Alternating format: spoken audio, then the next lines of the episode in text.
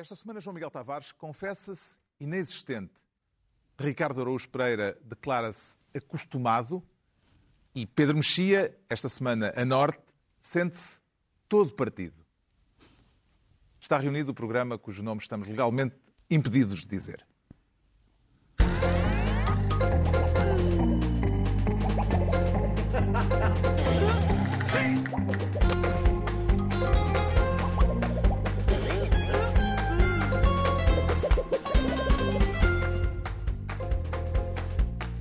Ora viva, sejam bem-vindos. No final de uma semana marcada pela morte da pintora Paula Rego, uma semana também em que Angela Merkel falou pela primeira vez da guerra russa contra a Ucrânia e em que o PCP se queixou de uma operação global em curso contra os comunistas portugueses.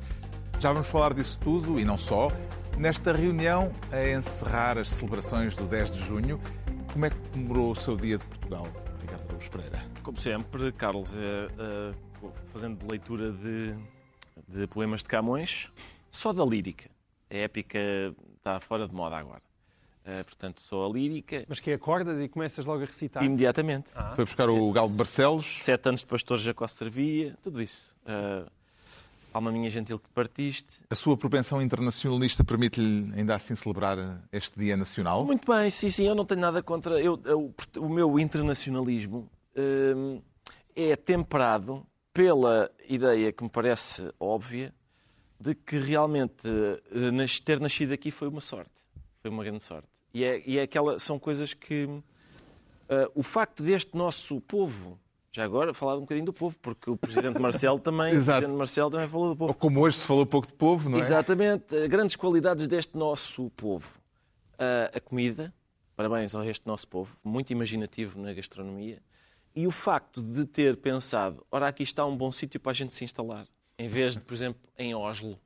Aqui, sim, as pessoas, estas pessoas que disseram, não, aqui este sítio, este sítio é bom. Embora aqui neste sítio às vezes faça um bocadinho de calor demais também. É pá, por amor de Deus. Não há calor também, demais. As pessoas também queixam-se. Queixam-se de tudo, não é? E o Pedro Mexia, o que é que comemora com mais fervor? O dia de Portugal, o dia de Camões ou o dia das comunidades portuguesas?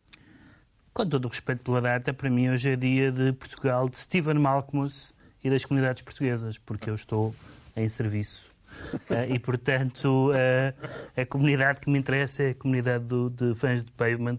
Mas estou com o Ricardo. Estou, estou, não tenho uma, não tenho grandes estados de alma sobre Portugal. Gosto de, gosto de, de, ser português e de viver em Portugal, mas não me dá para nem surtos patrióticos, nem auto, auto que é, uh, cenas masoquistas, basicamente. É que, horri que horrível este sítio onde nascemos. Tenho muito poucos estados de alma.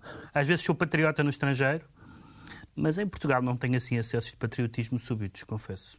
Eu nem, no estrangeiro, assim que ouço um acorde de guitarra portuguesa, começo imediatamente a choramingar. Imediato, parece, parece que estou bêbado. É impressionante. Ah, e esqueci-me da língua há bocado. São essas três coisas do nosso povo. O sítio claro. onde resolveu instalar-se, a comida e a língua. O professor Jorge Miranda também falou da língua e dos pois erros na língua portuguesa. Erros de sintaxe. termos cuidado com isso. aí pelas televisões. Por essas televisões afora. E falou-se muito do povo. É, o que é que lhe pareceu o discurso do presidente Marcelo na cerimónia oficial, João Miguel Tavares? Pois falou-se muito do povo, da arraia miúda. Dizem, o discurso da arraia miúda. É muito engraçado porque depois de, de, do Presidente da República ter acabado de falar, eh, eu vi duas interpretações completamente distintas. Uma é foi povo, povo, povo, povo, povo, e portanto foi um discurso apolítico e aparentemente sem recados de Marcelo.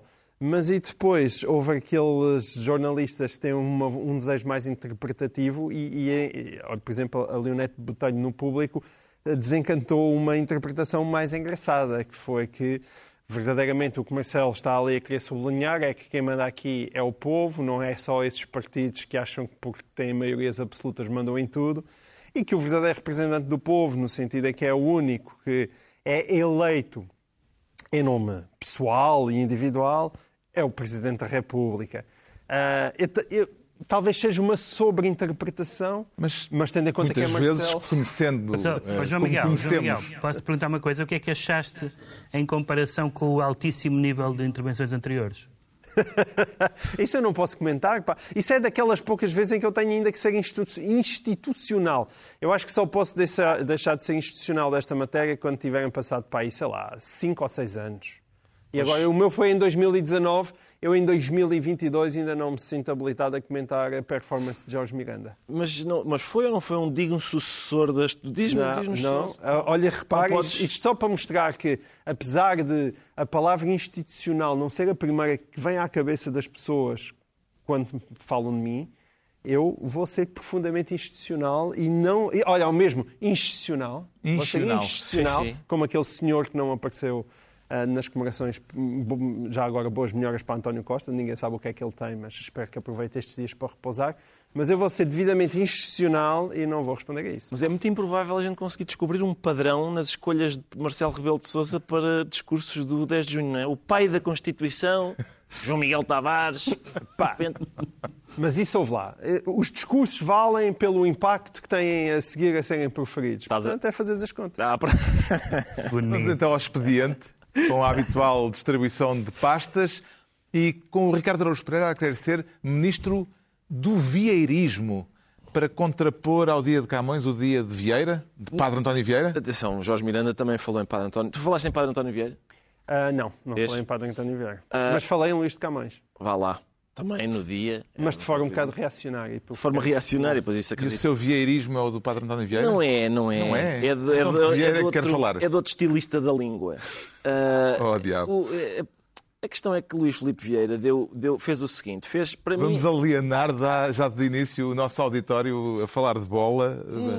Não, que é- vamos- Ou parece-lhe que aquilo que vamos, de que vamos falar encerra lições eh, que ultrapassam o estrito mundo do futebol? Eu acho que sempre que se fala do Benfica, encerra, eh, essa conversa encerra sempre lições eh, que são proveitosas para Soltámos o- todos. Sim. A fera. não, é aquilo, o que aconteceu esta semana foi o, foi o equivalente benfiquista. Lembram-se quando um ex-presidente do Sporting estava no Big Brother? Eu imagino que os sportinguistas tenham achado que aquilo era de algum modo embaraçoso. Os benfiquistas tiveram isso esta semana, que foi uma permanência de duas noites seguidas de Luís Filipe Vieira, ex-presidente do Benfica, na CMTV.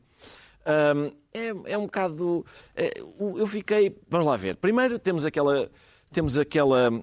ah, o cumprimento do Manual do Arguído Português. é? O Manual do Arguído Português. Eu, eu sou apetecível. Eu sou apetecível para a justiça por causa da minha.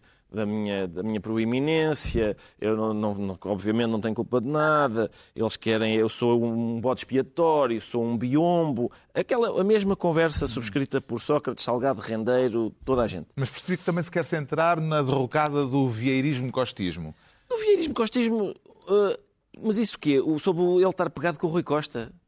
Mas isso. Dele se declarar magoado. Magoado, mas isso lá está. Isso, eu, eu- isso, isso não me interessa nada porque isso são os interesses de Luís Filipe Vieira. Esse é o meu problema. É que os interesses de Luís Filipe Vieira não me interessam. Os interesses do Benfica, sim. E por isso é que eu. Há várias coisas para dizer sobre aquela entrevista. A primeira é o facto da gente ter visto que ele, como ex-presidente, é exatamente igual ao que era como presidente. Como presidente eram aqueles zigue-zagues do costume, não é? Isto vamos é apostar nos jovens, Jesus fora, afinal não apostamos nos jovens, Jesus para dentro outra vez, aquelas coisas do costume, Rui, Rui Vitória vai ser despedido, afinal viu uma luz, não vai, aquelas coisas do costume. Como ex-presidente, isso continua, por exemplo, ele disse, se ele fosse presidente do Benfica, sabem quem era a primeira escolha dele para treinador? Leonardo Jardim. Era Leonardo Jardim, treinador português Leonardo Jardim. Cinco minutos depois, eu ia, pegava em 30 milhões e ia, acionava a cláusula de rescisão do, do Ruben Amorim. Portanto, ou íamos ter dois treinadores, Também reparei nisso. ou íamos ter dois treinadores, ou são coisas realmente. hum, o, o- o caso do Ruben Amorim é especialmente engraçado porque ele disse assim: o Ruben Amorim, ah, essa é outra. O Ruben Amorim não é treinador do Benfica, sabem por culpa de quem? Do Vieira. Não, não é do Vieira. Do próprio Ruben Amorim. Porque o Ruben Amorim foi ao, ao Seixal tratar das coisas, não gostou da proposta que lhe fizeram, mas, cito Luís Filipe Vieira, o erro dele foi não me ter telefonado. Se o Ruben Amorim tivesse telefonado ao Vieira, neste momento era treinador do Benfica Em vez de ligar aos dois bandalhos do Benfica que ele mandou falar que com ele mandou falar com eles. Eu tenho a impressão que é exatamente por isso também que quer Jurgen Klopp, quer Guardiola não treinam o Benfica. É por cometer o erro de não ligar a Luís Filipe Vieira. É Costuma a dizer-se que há duas formas, duas maneiras de tomar o lugar do chefe. Eh, ou derrubá-lo ou subir por ele acima. Eh, Parece-lhe, João Miguel Tavares, que alguma destas duas táticas foi usada no Benfica Eu, eu acho que as duas e todas, duas? Mas simultâneo? um e outro. E- e- é, eles, eles já treparam, para, salvo seja, é, às vezes quase à brasileira, parece treparam para cima um do outro e depois eh, vem por baixo e depois vem pelos lados. Mas isso, isso é o que eh, sobressai um pouco nessa entrevista. Porque a entrevista, em boa parte, é também Luís Filipe Vieira a dizer eu sou bestial, Bestial. e aquele tipo é uma sim. nódoa. Foi isso, não é? Foi ele dizer Aquele que, tipo que eu escolhi. eu sou muito melhor Aquele do que o tipo que eu Costa. escolhi, exatamente. Mas esse é o ponto. Aliás- Aquele tipo que eu escolhi. Ele diz, "Ah, toda a gente sabe que o Rui Costa só passava uma hora por dia no Seixal. Então, a pergunta é, então e tu deixaste durante tantos anos? Houve outro momento, o tipo que eu escolhi, que foi o Rui Pedro Brás, está lá o Rui Pedro Brás, fartou-se de fazer asneira, ninguém o queria no Benfica. Quem é que o contratou? Fui eu. Fui eu. E isso é, e isso é uma constante. Ah, e, portanto, é evidente. Mas, ah, E vamos cá ver uma coisa. Ah, quando Luís Vieira foi buscar Rui Costa e apostou em Rui Costa, era para ser o futuro presidente do Benfica. E isso não há dúvidas nenhumas. Ele Ele, deixou isso. isso bastante claro. Sim, sim. Agora, agora aconteceu aquele velho, a velha história tão antiga como o mundo, em que ele acha que ele, afinal, mordeu a mão que lhe deu de comer. Mas, tendo em conta que é Luís Filipe Vieira, é muito bem feito. A propósito de mãos eh, mordidas por quem lhes dá de comer, as relações de poder no mundo da bola, Pedro Mexia, serão comparáveis às relações de poder na política, por exemplo, ou vê-lhes particularidades próprias? São muito parecidas, só que no futebol é pior. Ou seja, há luta pelo poder, há mágoa, há ressentimento, há arguídos. Eh, há, mais, há mais frequentemente do que na política pessoas que se levantam de- da mesa em debates. Eh, Isto também isso é muito curioso. Há muito mais pessoas que se levantaram da mesa em debates televisivos sobre futebol do que sobre política. Há, há mais pessoas à pancada por causa do futebol do que na política, mas deixa-me só dizer, para reforçar o que disse o Ricardo, e que no meu caso é, eh, digamos assim, é, um- é uma nota prévia e uma nota final, que é o seguinte, a partir do momento em que Luís Filipe Vieira não é presidente do Benfica, Luís Filipe Vieira não tem interesse nenhum para mim, não tenho, não tenho nada contra o senhor, boa sorte para a sua vida, mas eh, o mais importante é ele não ser presidente do Benfica. O resto, eh, as mágoas dele e os estados de espírito dele são com ele. É só porque há aqui, atenção, há umas coisas que ele, ele de facto já não é presidente do Benfica, mas fez luz sobre coisas que fez enquanto presidente do Benfica. Ah, Uma das mais impressionantes para mim foi a seguinte: diz ele, o Pinta Costa pode ser inimigo do Benfica, mas meu inimigo não é de certeza. Logo, permiti que ele filmasse no Estádio da Luz. E estás convencido, Ricardo, quando ele diz que, de que ele, ou melhor, ao contrário do que ele disse, que ele não seria eleito hoje? Ah, não tenho a certeza. Pois é Ah, isso. Agora, Lá está. não tenho a certeza, mas, mas quando ele diz que não Que é, uma reflex- que é uma reflexão melancólica sobre o nosso clube. É uma reflexão melancólica, mas quando ele diz, eu quero acreditar que não, mas quando ele diz que não voltará a candidatar-se, aí já desconfio que talvez não seja verdade. Bom, entregamos ao Ricardo Araújo Pereira a pasta de Ministro do Vieirismo. Quanto ao João Miguel Tavares, quer ser desta vez Ministro da Operação Global. E quem é que está por detrás dessa Operação Global, João Miguel Tavares? Então, os Estados Unidos da América, como é evidente, talvez com. Não sei, Estamos a com falar de uma realidade portuguesa. Estamos a falar de uma realidade portuguesa. Estamos a falar de uma realidade portuguesa, sim. E não é das FP25, porque a Operação Glo- Global a mim soa-me logo a Projeto Global. Era projeto global. Tem assim umas Estamos a ressonâncias. falar da denúncia do Comitê Central do PCP num longo comunicado onde identifica uma operação global, e estou a citar, em todos os planos da vida contra os comunistas portugueses. Exato. Eu aconselho a todos os portugueses, não só comunistas, a irem ler o comunicado do Comitê Central, porque é um longo texto que faz, de certa maneira, um resumo daquilo que é eh, a maneira como o PCP vê, vê o mundo e vê Portugal. É o estado da arte. É, e, e nós, durante PCP. muito tempo, olhámos um pouco para o PCP como havia aqueles senhores sérios que apareciam na televisão, o Jerónimo, e tinham uns deputados que lutavam muito pelos trabalhadores, e depois havia um bando de lunáticos que eram os que escreviam o Avante, diziam umas coisas totalmente absurdas. Mas o que o Guerra da Ucrânia fez foi juntou as linhas, não é? E afinal percebeu-se que aqueles senhores que estavam na Assembleia da República e que, pareciam que eram só amigos dos trabalhadores, com ar de avôzinho, na verdade pensavam realmente o mesmo do que aqueles senhores que estão lá no Comitê Central.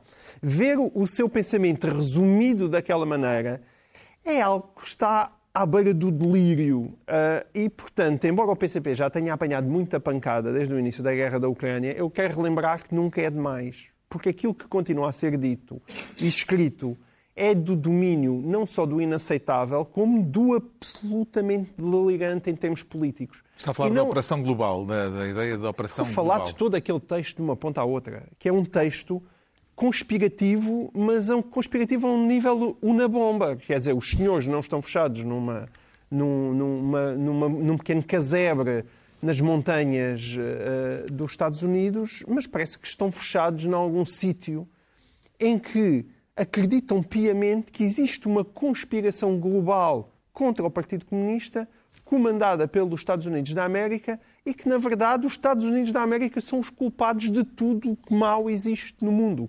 É uma chave de leitura unífica. Não, não serve para tudo. Eu dá-me a ideia que se em casa de Jerónimo de Souza, por acaso, se queimou a omelete, a culpa é dos Estados Unidos da América. E aquilo é de facto assustador. Chega a um ponto que diz, mas isto é possível, estas pessoas acreditam nisto. Eu, eu tive eu dei-me ao trabalho de contar. A palavra Estados Unidos da América aparece 22 vezes naquele comunicado. 22. A Rússia, mesmo assim, só aparece 8. E a Ucrânia, 11. Portanto, é sempre Estados Unidos. É uma obsessão total. Total. E, de caminho, uma desculpabilização inevitável daquilo que a Rússia tem vindo a fazer.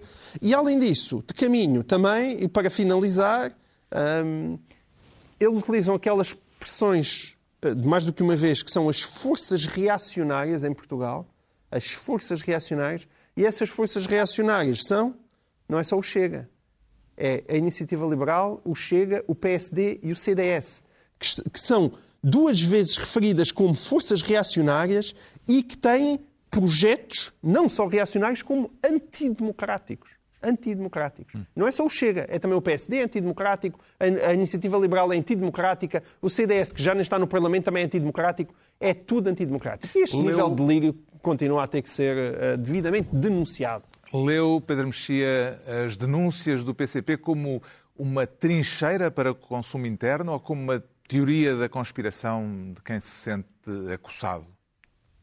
Sim, o PCP está acossado, mas está acossado pelos votantes, está acossado pela demografia uh, e, e, essas, uh, e essas uh, entidades são mais difíceis de atacar do que atacar conspirações, conspirações globais. O, o, o que diz o comunicado, que é um comunicado longuíssimo, e que fala nesta ofensiva anticomunista e faz um historial, porque não é só a Ucrânia, ele faz um, faz um historial nesse comunicado de vários casos em que o Partido Comunista foi criticado ou atacado na, na, opinião pública portuguesa, nos jornais, nas redes sociais, etc. E são os casos diversos que envolveram autarcas ou suspeitas de nepotismo, é a reação do Partido Comunista em relação às restrições na, na, na altura de pandemia, como se sabe foi diferente dos outros partidos, foi a votação no Orçamento do Estado e agora a posição na Ucrânia. Evidentemente que, dada a gravidade de algumas destas questões. Um, e dado o facto de, numas delas, não em todas, o, o Partido Comunista estar ou isolado ou, ou, em minoria, é normal que tenha havido muitas críticas. E é normalíssimo que um partido seja criticado e até atacado. Atacado num sentido normal, democrático, em que se escrevem artigos desagradáveis, se utilizam adjetivos pejorativos, etc. A única coisa uh, uh, criticável nos ataques ao Partido Comunista que eu me lembro nos últimos tempos é os ataques às sedes do Partido Comunista. Isso é intolerável, evidentemente, porque é crime. Não se pode atacar sedes de partidos e, portanto, isso é absolutamente de repudiar. Agora, que um partido político que tem uma posição, em alguns, em algumas destas matérias, extremada, na, na, na, Ucrânia é bastante extremada, mesmo no contexto dos partidos comunistas europeus, uh, que se queixa de, por causa de uma opinião extremada, receber opiniões extremadas, não faz sentido nenhum. Portanto, o Partido Comunista não pode dizer que todas as críticas que lhe dirigem são uh, anticomunismo primário. Há, há anticomunismo primário, como há antiliberalismo primário. Temos visto antiliberalismo primário todas as semanas em Portugal. Uh, é, é, viver com isso, é viver com isso e não, e não fugir sempre para para. Eu percebo isso, tendo em conta a história do partido, eh, no sentido em que foi perseguido, no sentido real do termo, em que as pessoas eram uh, presas, torturadas, etc. Nós não estamos nessa fase. O, o, Partido Comunista toma posições e o que, é que lhes, o que é que lhes acontece? As pessoas dizem coisas. As pessoas dizerem coisas faz parte da democracia.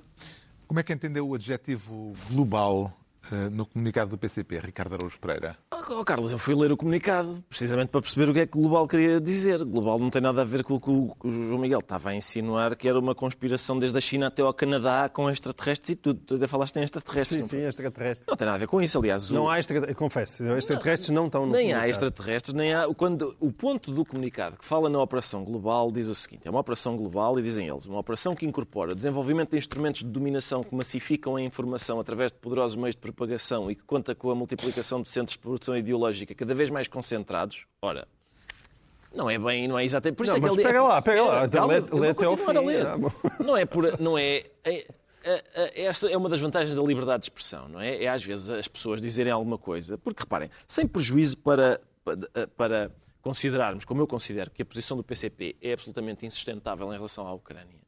Ahm, e, e- e que há, um consequente entrincheiramento das pessoas do PCP porque se sentem acossadas e não sei o quê. Também um- O certo, o certo é que nem sempre as pessoas dizem coisas e algumas delas.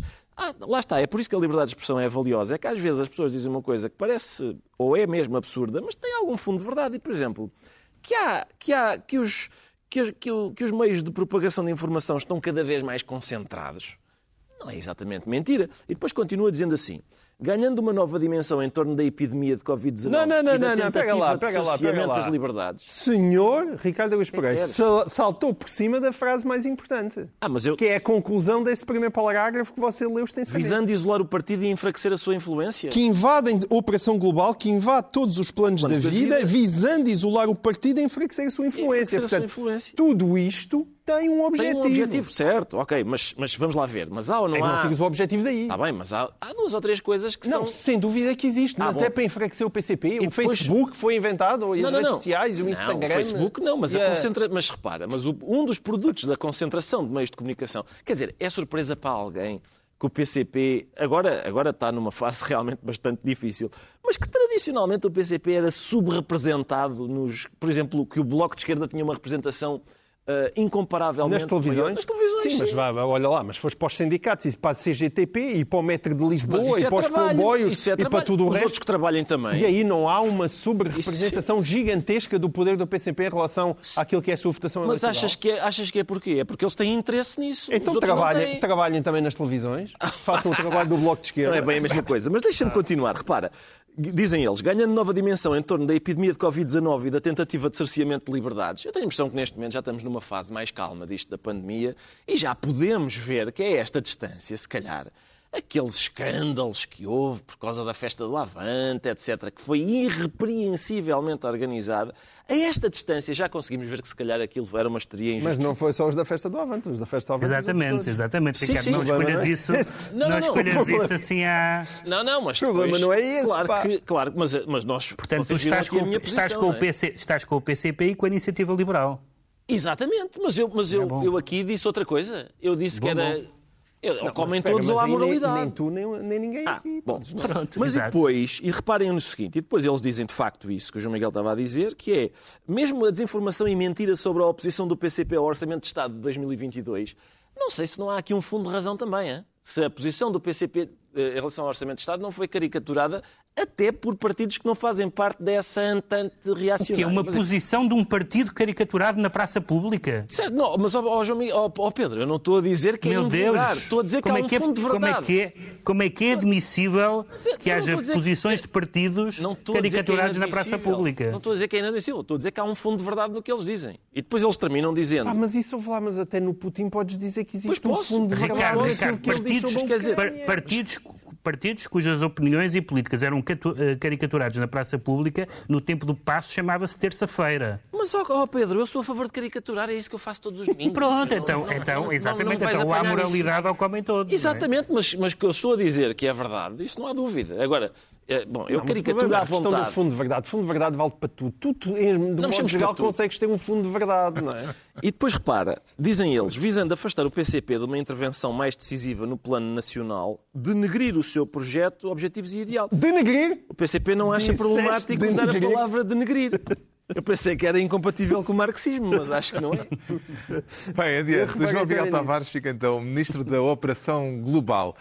O Pedro Mexia quer tornar-se Ministro da Tentativa. E terá sido uma tentativa bem sucedida ou em vão, Pedro Mexia? Bem, o problema da- da- das tentativas é que quando falham parecem sempre patetas, mas... A tentativa o em que- causa foi a de Angela Merkel, eh, quando estava à frente Sim. eh, do governo alemão, Do governo alemão. para apaziguar Vladimir Putin. Desculpa, Pedro, deixa-me só interromper porque o Carlos falhou o livro de estilo.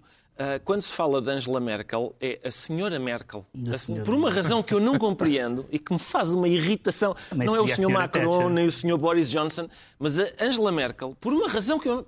Ou a Senhora chancelerina, A senhora, como mas é dizia o, o saudoso António José Seguro. A senhora, a senhora Merkel. A senhora Merkel. Porque, por que raio é que ela tem direito a ser a senhora Merkel? Mais ninguém tem. Adiante. Como é que leu Pedro Mexia as justificações de Merkel esta semana nas primeiras Sim. declarações públicas desde o início da guerra? Repara, a- a- a- tu usaste a palavra apaziguamento e a palavra apaziguamento, desde o final dos anos 30, tem muito má fama. No sentido em que se. E por boas razões, nesse caso, ou por más razões, eh, tendo em conta o que aconteceu. Ou seja, basicamente, eh, há sempre uma suspeita de que quem quer o apaziguamento está, no fundo, a agir em favor das, da- da- das ditaduras, das tiranias, do- dos despotismos. Ora, a diplomacia, eh, e não apenas no sentido estrito, eh, mas no sentido lato que os governos têm que fazer e que, os- que- as potências têm que, hum, têm que jogar essa carta uns com os outros de tentar eh, minorar as coisas, de, de- de- de- de tentar que certas coisas tenham, se encaminhem para um determinado resultado. A verdade é que isso aconteceu na altura e nós na altura não, não nos levantámos todos a achar mal. Ou seja, ela, ela, ela elenca, por exemplo, a, o ce- a tentativa de cessar fogo entre a Ucrânia e os separatistas, logo em 2014. Fala do. Diz que o veto da entrada da Ucrânia na NATO em 2008 foi uma forma de, ehm, de travar a escalada, uma escalada que, enfim, que, como se viu, não, não foi evitada. E, portanto, o que nós podemos dizer é que esta tentativa não funcionou. Isso é, isso, é, isso é indiscutível. Mas também podemos dizer, era o que eu estava a dizer mesmo agora, que nós na altura não dissemos isso. Nem só nós aqui, como a opinião pública e publicada em geral não disse eh, incrível o que, o que Angela Merkel está a tentar fazer. Portanto, não é Disse justo isso- agora criticar Merkel à posteriori. não, quer dizer, pode ser justo, mas- quer dizer, pode ser justo, mas é, mas é, é um pouco hipócrita pa- para quem na altura achou que era uma tentativa de integrar a Rússia no concílio das nações eh, parademocráticas.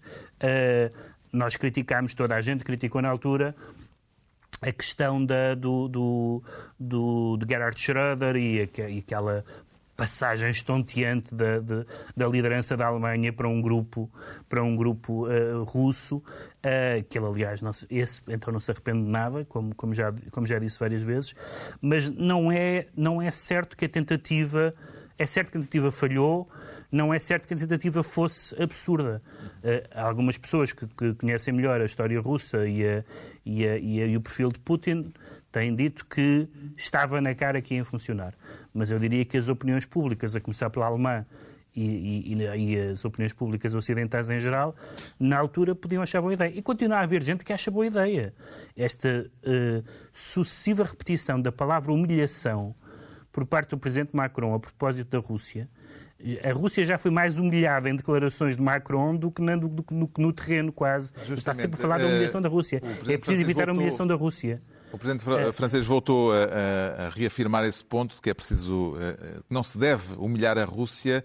Uma declaração, aliás, que caiu mal em Kiev. Como é que entende a ideia de Macron quando é a Rússia que está a fazer a guerra na Ucrânia, Ricardo Araújo Pereira? Entendo que é, primeiro, entendo que é uma ideia que é parva. E segundo, entendo que não é, não é, não é apenas de Macron. Atenção, esse discurso do é importante não humilhar a Rússia ah, não é apenas, não é uma ideia hum, solitária de Macron. É um discurso que realmente tem permeado a, enfim, a, a opinião pública, alguma, Mas pelo menos pessoas alguma. com menos responsabilidades do que ele. É certo, está é bem. Mas, que é, mas é uma sugere- ideia que surge porquê? Sugere que os ucranianos deviam resignar-se à perda de uma parte do Eu, seu eu território? acho que sugere, sim. Acho que, acho que sugere, por exemplo, isso. E qual é o problema? O problema é que toda a gente tem medo, e é um, é um- quer dizer, é, um, é, é de facto prudente tentar não repetir o Tratado de Versalhes, não é? É, isso que está em causa. Quando a gente diz, "Epá, é importante... O não... da Primeira Guerra Mundial, no final da Primeira Guerra Porque Mundial, quando a argumenta- Alemanha foi de facto humilhada. Se argumenta com razão que o Tratado de Versalhes era de tal forma, impunha eh, eh, tamanho, tamanhas obrigações à Alemanha, sim. não é?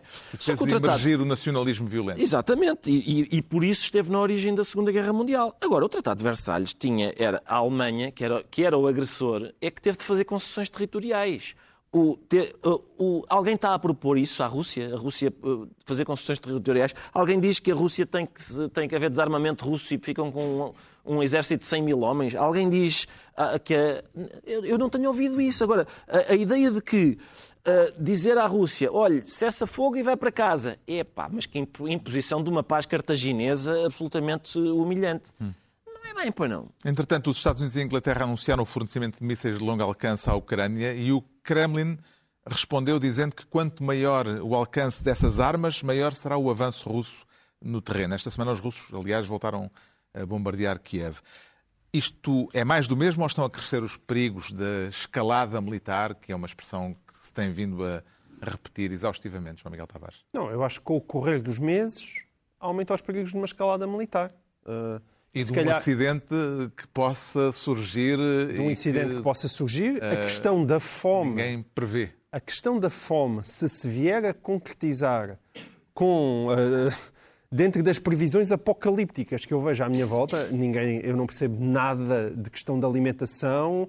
Não, quer dizer, quando começou a guerra, não foi a primeira coisa que nos veio à cabeça, é que isto pode provocar milhões de pessoas a não terem alimento no mundo inteiro, embora houvesse pessoas que alertassem para esses perigos. Se isso se vier a concretizar, e essa escalada não só pode acontecer, como ainda por cima pode ser inevitável, nomeadamente na questão do Mar Negro, porque é altamente discutível esta ideia de que a Rússia possa estar eternamente a impedir a, a Ucrânia de, de, de, de que os seus navios. os cereais. De, exatamente, de impedir os, os, navios de saírem dos seus portos. É altamente discutível. E aí pode vir a acontecer alguma coisa. Agora, qual é a alternativa? É que não há alternativa visível.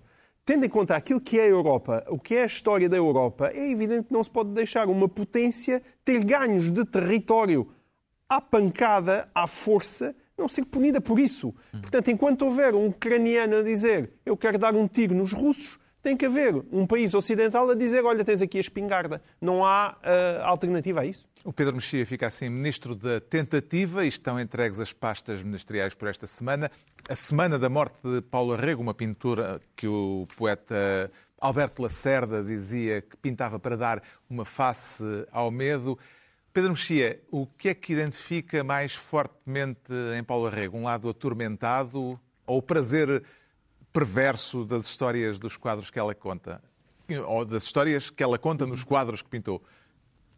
Na verdade, isso é, é, é bastante interessante perceber como muitas das histórias, e, e, a palavra histórias é uma palavra recorrente, quer, na, quer na casa das histórias, quer na, na quantidade de histórias infantis e outras que a Paula Rego adaptou, um, muitas, daquela, muitas dessas histórias dependendo da interpretação, e às vezes da interpretação da própria, que é sempre sui generis, e a, de, e a da crítica, podem, parecer, podem passar da, da do, do, do, prazer ao medo e da perversão à, à alegria. Ou seja, é, é, são tão inquietantes porque não é muito fácil, na maior, na maior parte dos casos, estabelecer um sentido. Nós percebemos que há ali qualquer coisa estranha que a relação entre as personagens é uma relação sinuosa, ambígua, ameaçadora, etc. Mas, mas são quadros muito perturbadores, incluindo as pessoas que não gostam de Paulo Arrego, uh, uh, daqueles quadros, porque acham que eles são. Uh, porque acham que eles são perturbadores, no fundo, que, que, são quadros que não têm a ver com,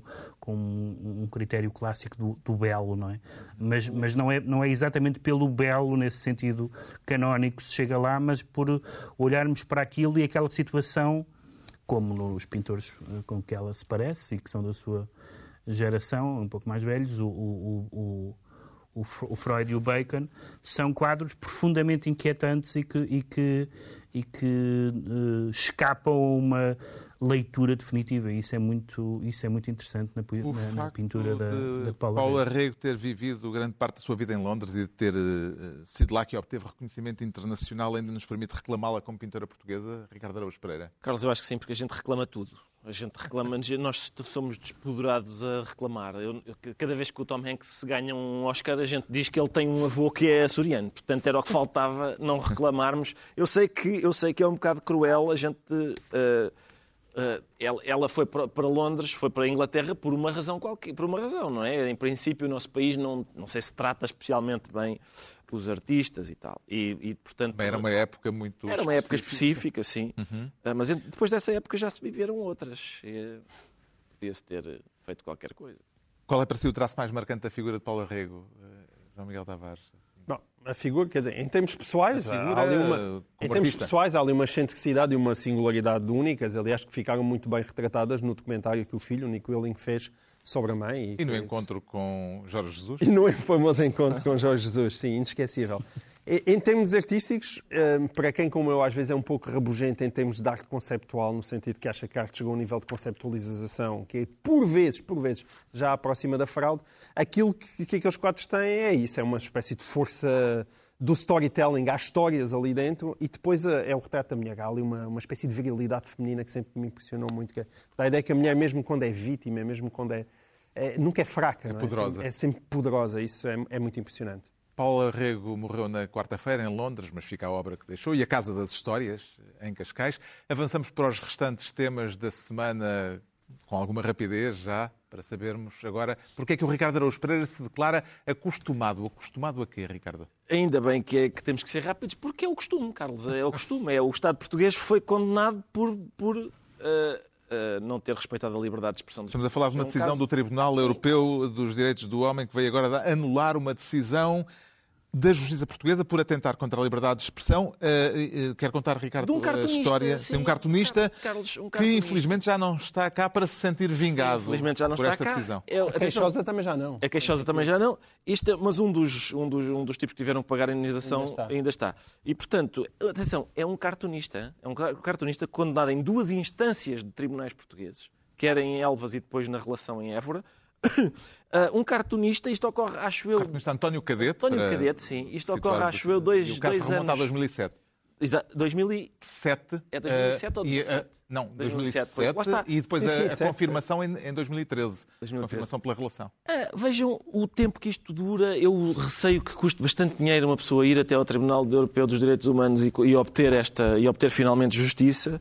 Uh, mas ainda bem que estas pessoas têm a paciência para o fazer porque estão a proteger-nos a todos. É isso, é isso que eu lhes agradeço. políticos tratou, locais... Tratou o Presidente da Câmara uh, como um burro um animal, não é? O burro, e depois os vereadores eram porcos, e, e uma das queixosas era uma das porcas. O que é que aconteceria ao Bordal Pinheiro? Exatamente, Bordal. exatamente. Não, ao Bordal Pinheiro e a vários outros cartunistas de outros séculos, em que, por exemplo, há um, há um, há um célebre cartoon em que o Lincoln uh, vai, a, vai, a, vai a caminho de Washington montado num burro Uh, e o cartoon diz qualquer coisa do género. Ela vai o burro a caminho de Washington, referindo-se só a, a, um jogo subtil de linguagem hum. para se perceber que o burro é o de cima, não é o de baixo. Este é. caso, como outros anteriores, será um sintoma de um mau entendimento por parte da justiça portuguesa do que é a liberdade de expressão, João Miguel Tavares? Sim, é um mau entendimento recorrente, está a melhorar aos poucos, mas claramente muito devagar, como a própria justiça. Deixa-me só acrescentar em relação a isto, é a questão dos 15 anos e o facto de, acho, dos quatro envolvidos, três já terem morrido, que é muito. Que é, cada vez mais acho que é a tendência da justiça portuguesa e vamos ver isso em outros casos. E a outra questão é a utilização dos recursos dos municípios e do Estado, que é, que é o que acontece nestes casos de liberdade de expressão que me parece inadmissível. Que eles é contrataram o João Nabais. Quem se queixa, exatamente. Foi o município de Elvas depois andar a contratar o João Nabais para defender a honra de uma das suas vereadoras. Isso era uma coisa que sim podiam mudar a lei. Em cargos destes, em, em casos destes em que supostamente alguém é vítima da liberdade de expressão, ao menos que pague os processos do seu próprio bolso. A que é que atribui estas decisões repetidas de sentenças anuladas pelo Tribunal Europeu dos Direitos do Homem, Pedro Mexia? Eh, felizmente, felizmente para eles e infelizmente para nós, para eles europeus, nós também somos europeus, naturalmente, eh, há um entendimento mais lato nos tribunais europeus do exercício da liberdade de expressão.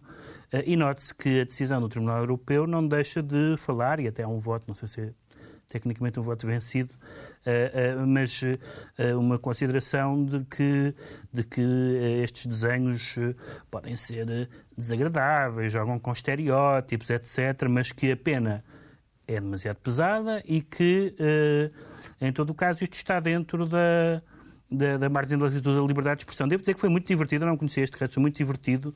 É sempre divertido ler peças processuais, mas ler coisas como os desenhos sugerem uma intimidade sexual entre a porca e o burro, ou seja, entre o Presidente da Câmara e a vereadora. É muito raro ler uma frase como estas uh, numa, numa, numa peça processual.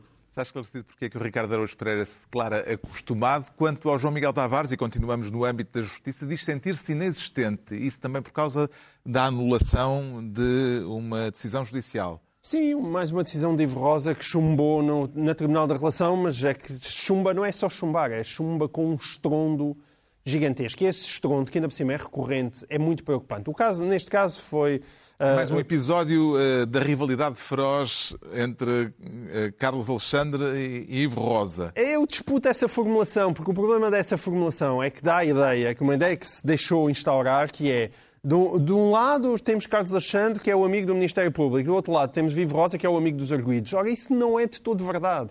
Carlos Alexandre, para todos os efeitos, além do, do, processo de instrução ser um, projeto, um processo de, dirigido pelo Ministério Público, é essa a sua função, e portanto o juiz só tem que ver se as coisas são legais ou, ou, ou não são legais, de resto é o, é o, Ministério Público que investiga. A partir daí os, os arguídos, os seus advogados, recorrem para a relação. E Carlos Alexandre, na relação, não tem nem de perto nem de longe este currículo trágico de Ivo Rosa. E o currículo é trágico, mas é trágico mesmo, não é simplesmente, ah, isto foi esquisito, ou então ele tomou aqui uma má decisão. Não ele está constantemente a vir destruir decisões de, de Carlos Alexandre, neste caso. Carlos Alexandre tinha mandado arrestar 700 mil euros à mulher de Ricardo Salgado e vem por trás, uh, alguns anos depois, Ivo Rosa e diz não, uh, devolvam o dinheiro à senhora. Ora, isso não é possível. É possível recorrer, mas quem decide é o Tribunal da Relação. Ou seja, dois juízes equivalentes. exatamente, dois, dois juízes com o mesmo cargo não podem, evidentemente, estar a destruir as, as decisões um do outro. E, a, e, a, e, portanto, é, esse inexistente vem daí, não é? Porque é, é, o termo técnico para aquilo que é o chumbo mais flagrante. É dizer que é uma decisão juridicamente inexistente. Estaremos portanto, acho perante... que sim, existe um problema Ivo Rosa no Tribunal em Lisboa. Estaremos perante um sintoma de que há um problema na justiça portuguesa, Pedro Mexia, ou perante uma daquelas situações em que se diz com toda a naturalidade, isto é a justiça a funcionar? Eu, em geral, sou, sou da opinião que nunca há problemas com decisões diferentes em recursos, porque isso faz parte. Mas quando são, eh, quando são à mesma pessoa, neste caso ao mesmo magistrado, sucessivamente impugnadas decisões, é qualquer coisa. Há um, digamos assim, há um perfil, há um determinado perfil. E eu concordo mais ou menos com o que disse o João Miguel, mas, mas, mas ia pôr a coisa de outra maneira, que é, nós podíamos uh, uh, pensar que, é, que essa chamada, a, a, expressão de facto não é muito feliz, rivalidade entre Ivo Rosa e Carlos Alexandre, podia ser, e se fosse isso não havia nada de errado, uma, uh, uma, um entendimento diferente das garantias processuais. portanto, eram dois magistrados que coincidindo em fases diferentes do mesmo processo, tinham concessões da, da, aplicação de direito diferentes. Isso acontece toda a hora. Agora, o problema é que quando uh, este senhor A e o senhor B é sempre o senhor Carlos e o senhor Ivo, uh, isso torna-se. Uh, é difícil distinguir isso de uma rivalidade pessoal. E uma rivalidade pessoal é evidentemente absurdo. Que juízes tenham entendimentos diferentes uh, da aplicação do direito e de, de, normas até processuais e outras, não as, não as violações grosseiras, naturalmente, mas outras, isso não há nada de errado. Quando há uma sucessão de uh, impugnações de um ao outro e depois de recursos desfavoráveis a Evo Rosa, aí há um historial no mínimo problemático. Pode dizer-se que o dinheiro de Ricardo Salgado anda em bolandas, Ricardo Araújo Pereira. De um lado para o outro, quem é que estará a empochar os juros Espero que não me levem a mal o, anglic... o, o, o galicismo. Eu não levo. Depois, uh... sim, depois do, do, depois do professor Jorge Miranda ter eh, chamado a atenção ah, sim, se calhar, em princípio, erros de linguagem. Mas aí está uma transgressão. Ainda por cima, logo no, no, dia 10 de junho, vir com galicismos para aqui, enfim. Uh, eu, oh Carlos, quem está a empochar não sou eu, de certeza, e tenho pena, porque, como sabe, tenho, algumas, tenho um saldo para, para tratar nesse, nesse âmbito. Mas eh, este, o caso, reparem, o caso é, uh, portanto, a, a, a mulher de Ricardo Salgado, Ricardo Salgado, disse no tribunal, não, não havia grandes dúvidas, porque ela disse no tribunal que o cheque, o tal cheque de 700 mil euros que estava arrestado, só tinha sido depositado na conta dela para contornar o arresto das contas do marido. Ou seja, era claramente um esquema para contornar o arresto das contas do marido.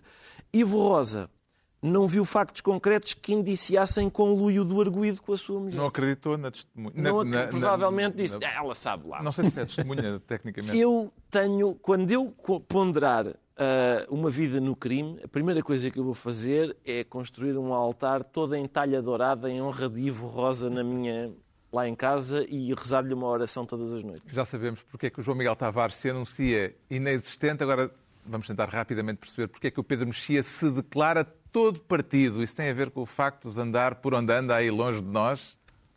Não, não, eu não sou como aqueles malucos que vão para a primeira fila, atenção. Há, há Eh, gente dessa? Há gente dessa. Não, não. Tem a ver com o que se passou, de facto, na... Está a na- dizer-se que é o seu coração conservador que está partido com o que está a acontecer no Partido Conservador. Inglês. As, as minhas vísceras não têm ideologia, não, não, é, não é por aí.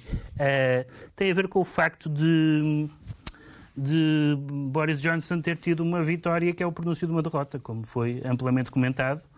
Eh, a tentativa de destituição foi, não foi bem sucedida, ele teve 211, portanto, os seus deputados, o seu, o seu próprio grupo parlamentar, eh, 211 votos a favor e 148 contra, o que significa que, se não mudarem as regras até lá, tem 12 meses de garantia de vida. Mas o que nós sabemos é que as tentativas de destronar líderes no Partido Conservador, eh, por margens eh, por margens mais pequenas, isto é, as- os- o Boris Johnson teve mais votos contra ele do que teve Margaret Thatcher ou Theresa May, e tanto Margaret Thatcher como Theresa May eh, acabaram por sair meses depois. E eh, John Major não saiu, também teve uma, também teve uma tentativa de o destornar, mas eh, esse não saiu, mas perdeu eleições. Está aqui está Eh, a pre- a sendo prever que- que... Boris Johnson não chegará, não, não ultrapassará o outono. Pois não sei, sendo que as- o historial de todos esses três líderes conservadores que eu, que eu referi, todos eles caíram por causa de um assunto muito importante que era a Europa. Tanto que eh, foi o assunto que levou também à ascensão, e vamos ver se, é- se, não, se não há queda, mas à ascensão com certeza do Boris Johnson, à ascensão a primeiro-ministro. Eh, Boris Johnson pode ser afastado por causa de festas e álcool e coisas absurdas que realmente têm muito a ver com o seu perfil um pouco irresponsável, mas em que todo o caso falta a grandeza de, das discordâncias anteriores sobre assuntos substanciais da política. Talvez ainda voltemos a este britânica. assunto, porque eh, Com há de certeza. facto a, a previsão de que o assunto não, não vai morrer eh, em breve. Chegámos aos livros e eu trago esta semana um livro surpreendente, simultaneamente frágil e poderoso, que nos permite escapar por instantes ao ruído do mundo. É um livro que está muito longe das questões da atualidade e que, no entanto, será sempre atual. Chama-se A Montanha Viva. Foi escrito durante a Segunda Guerra Mundial pela escocesa Nan Shepherd, mas eh, não há nele qualquer referência à guerra. É um livro sobre uma cadeia montanhosa escocesa. É um dos eh, textos eh, canónicos sobre literatura da natureza, digamos. Montanhas que a autora venerava e que percorreu durante boa parte da vida. O aspecto admirável deste livro é o modo como consegue aliar a exatidão da linguagem àquilo que, na falta de uma expressão melhor, podemos chamar intensidade poética. Quando a autora refere, por exemplo, uma caminhada dentro de uma nuvem, sabemos que isso não é uma figura de estilo, não é uma metáfora, é uma descrição exata e, ao mesmo tempo, poesia em estado puro. A Montanha, de, a Montanha Viva, de Nan Shepherd, uma edição das edições 70. O João Miguel Tavares traz a Rússia de Putin. Sim, a Rússia de Putin. Este livro é, é apresentado na contracapa como um relato imprescindível e genialmente ilustrado para quem quer perceber de onde vem o Putin. Ora, na verdade, em bom rigor, o relato nem é imprescindível, nem está genialmente ilustrado. Aliás, está longe disso, porque o Daryl Cunningham é um, é um ilustrador limitado. Então, porquê é que eu trago para aqui? Porque, embora não seja propriamente imprescindível, é um retrato bastante bem feito uh, da Rússia. E para quem não tem tempo, porque isto é um, é um livro de 150 páginas, às vezes isso acontece, nem toda a gente tem tempo para estar a ler grandes catrapácios lá em casa, e, ou não se interessa assim tanto pelo tema, é de facto um relato imensamente útil daquilo que é o percurso de Putin. E, portanto, isto lê-se numa hora e meia, duas horas. E que se alguém quiser saber quem é que é o bárbaro Vladimir Putin em duas horas, e não tiver mais do que isso, este livro é realmente extremamente útil. Putin em bonecos. O Ricardo Araújo Pereira traz Censura. Exatamente, um livro que se chama Censura, a, a construção de uma arma política do Estado Novo. É um livro da Júlia Leitão de Barros. Um, e fala sobre, lá está, fala sobre a natureza da censura no Estado Novo, indo exatamente ao início, ou seja, ao momento em que ela se uh, constitui, ela analisa uh, a análise incide entre março e novembro de 1932. Isto, como é óbvio, ela esteve mergulhada no, no, monumental arquivo que o Pacheco Pereira, com uma obsessão patológica, tem construído. O Pacheco Pereira que assina, aliás, o prefácio. E é isso, é, é a, a, censura, a instituição da censura enquanto enquadramento ideológico propagandístico do Estado Novo e, e fundamento da política do espírito. Há momentos muito. Quer dizer, tem, há, há, muitos, muitos boletins semanais de cortes à imprensa que estão aqui reproduzidos e há muito há, por exemplo, há várias cenas também bastante engraçadas que, é, que, são comuns a todos os censores, a toda a gente autoritária, que é ver virtualidades na censura. O António Ferro participou nisso, é uma espécie de Pedro Guerra do Salazar. É engraçado. O Pedro Mexia finalmente traz William Faulkner. Sim, é um livro do, do Faulkner de 1930 chamado na Minha Morte, o título em inglês é mais bonito, As I Lay Dying, eh, é uma edição da, da Don Quixote e é sobre uma família eh, do Mississippi, enfim, não é do Mississippi, mas daquele, daquele condado fantasioso que o Faulkner inventou, vai enterrar a mãe numa cidade próxima e a viagem demora nove dias.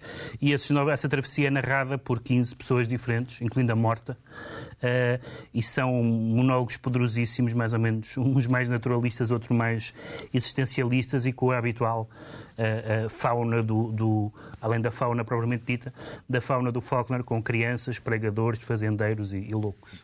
Assim se conclui mais uma reunião semanal, dois a oito dias, à mesma hora, o mesmo elenco, Pedro Mexia, João Miguel Tavares e Ricardo Araújo Pereira.